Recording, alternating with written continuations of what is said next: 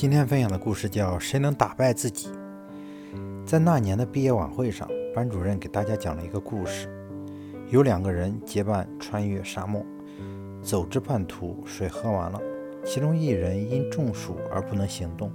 同伴把一支枪递给中暑者，再三嘱咐：“枪里有五颗子弹，我走后每隔两小时，你就对空鸣放一枪。”枪声会指引我前来与你会合。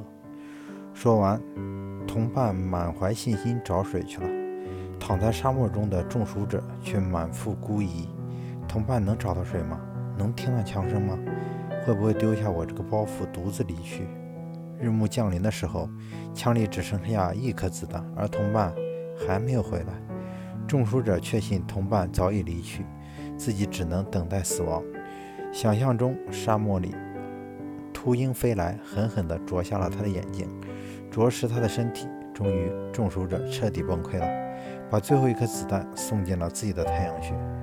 枪声响过不久，同伴提着满壶清水，领着一对骆驼商旅赶来，找到了中暑，找到了中暑者尚还温热的尸体。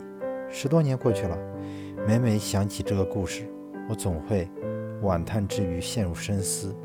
那位中暑者不是被沙漠的恶劣气候吞没，而是被自己的恶劣心理毁灭。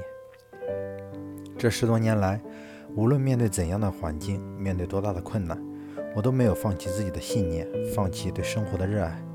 因为那个故事使我确信，很多时候打败自己的不是外部环境，而是自己。